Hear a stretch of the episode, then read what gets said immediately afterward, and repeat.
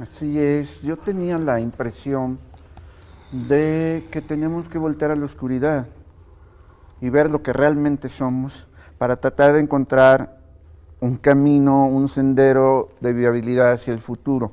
El libro se llama Campo de Guerra porque trata de analizar lo que es la situación a la que llegamos en este país y el contexto internacional en el que llegamos.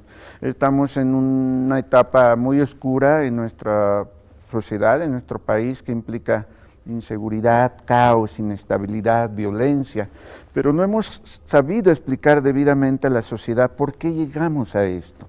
Mi libro intenta una explicación por qué llegamos a esta situación y desde luego no tiene que ver con un tratamiento que abunde sobre la nota roja, el crimen, etcétera, etcétera, sino el conocimiento a partir de la cultura. Es importantísimo.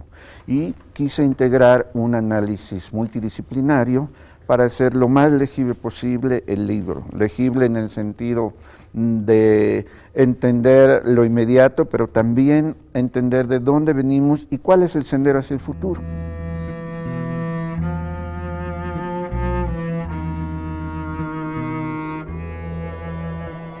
Ciudad Juárez era el síntoma de una enfermedad que las autoridades no pudieron o no quisieron atender antes de que se expandiera al resto del país. La misoginia y la fantasía de poder otorgada por el narcotráfico se mezclaron en formas inenarrables de violencia y desembocaron en asesinatos en masa que hasta la fecha siguen sin atenderse.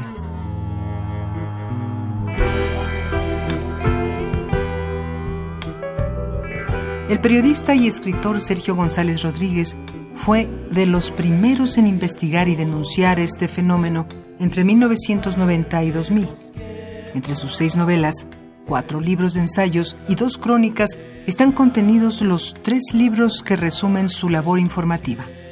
Huesos en el desierto, El hombre sin cabeza y Campo de guerra.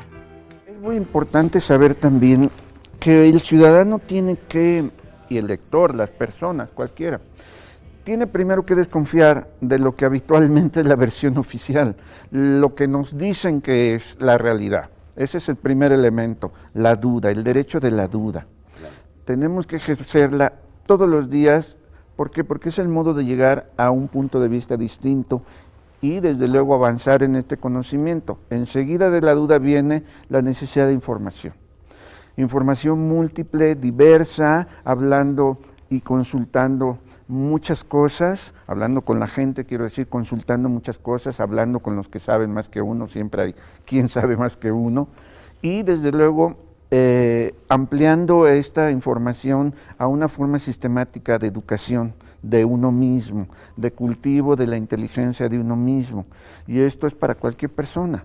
Conforme mayor cosas, eh, eh, cantidad de cosas sepamos sobre cualquier materia, vamos a avanzar mejor en conocernos a nosotros mismos para conocer a los demás. Este es el procedimiento, de manera que es curiosidad, información, educación y probablemente con el tiempo obtengamos una cultura.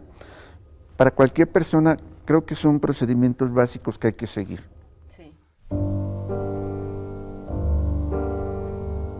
En Huesos en el Desierto, el autor habla de las mujeres pobres, aquellas que deben trabajar en las plantas de maquila, fábricas extranjeras de montaje que buscan la mano de obra barata, mujeres que deben abandonar sus puestos de trabajo por la noche y trasladarse por las calles sin luz o vigilancia.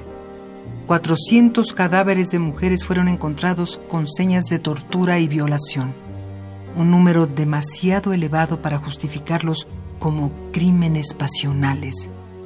Alguna incomodidad debió crear el libro pues el autor fue dejado por muerto en alguna calle de la Ciudad de México tras ser golpeado de manera tan brusca que perdió todos sus dientes y estuvo obligado a permanecer un mes en el hospital. La violencia en México se ha vuelto casi un espectáculo. En aras de enviar mensajes de odio o de control de territorios, los cárteles buscan en sus asesinatos el mayor dramatismo posible. Una de las prácticas de mayor popularidad ha sido la decapitación. Largas filas de cabezas han visto el amanecer en las zonas más violentas del país esperando con su silencioso mensaje a quien corresponde. Este es el tema de El hombre sin cabeza, donde González Rodríguez describe la gravedad de la situación en una imagen macabra.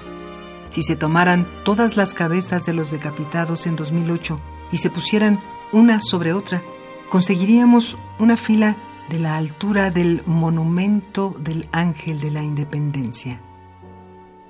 Eh, el punto aquí es eh, cómo establecemos eh, cierto equilibrio cierto control de procedimientos que en nombre de combatir, por ejemplo, el terrorismo o defender los intereses de la mayor potencia de la historia, que es Estados Unidos, ¿cómo podemos hacer para equilibrar un poco la balanza frente a países estragados por la pobreza como México? Y cuya respuesta es, por parte de eh, los eh, modelos políticos, es controlemos la sociedad con más policías, más leyes, en lugar de darle a la gente pues más educación, más cultura, más salud, más empleo. Y entonces mejoramos policías, mejoramos eh, la parte del endurecimiento del Estado y a la gente la vas arrinconando a la, a, la, a la agresividad y a la violencia.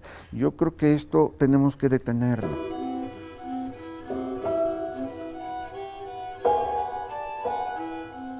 El investigador de lo necesario el periodista que buscó en los ojos de la violencia mexicana las respuestas de sus motivos, falleció el pasado 3 de abril de 2017 a los 67 años.